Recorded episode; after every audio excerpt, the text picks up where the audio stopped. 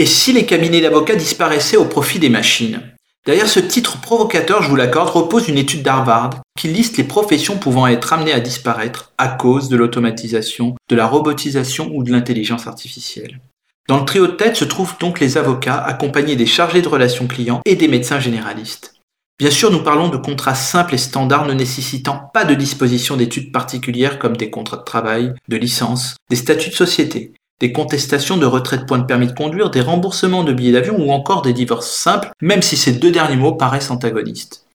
Ainsi, ces dernières années s'est développée toute une série de sites, des legal tech comme Captain Contrat, la Divorce Box ou à vos points pour contester un PV. Ces cabinets d'avocats en ligne aident à des tarifs très compétitifs toute société ou particulier qui aurait des besoins standards. J'ai du mal à imaginer que les cabinets d'avocats, même avec l'intelligence artificielle, disparaissent.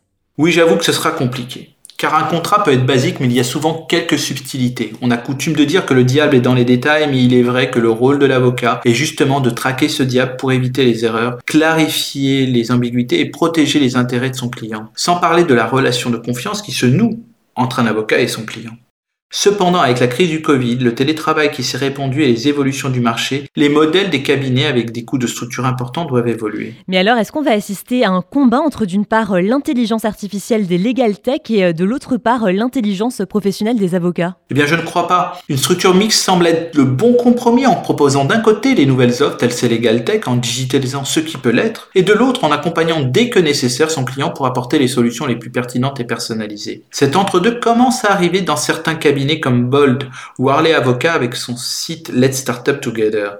Il propose des forfaits mensuels à coût compétitif tout en permettant aux entreprises et entrepreneurs de bénéficier de l'expertise et de l'expérience d'avocats qui répondent à leurs besoins quotidiens et donnent leurs conseils pratiques sans appuyer sur l'horloge aux honoraires.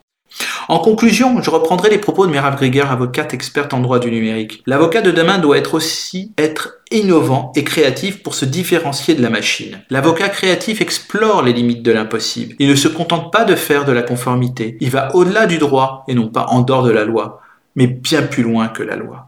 À la semaine prochaine!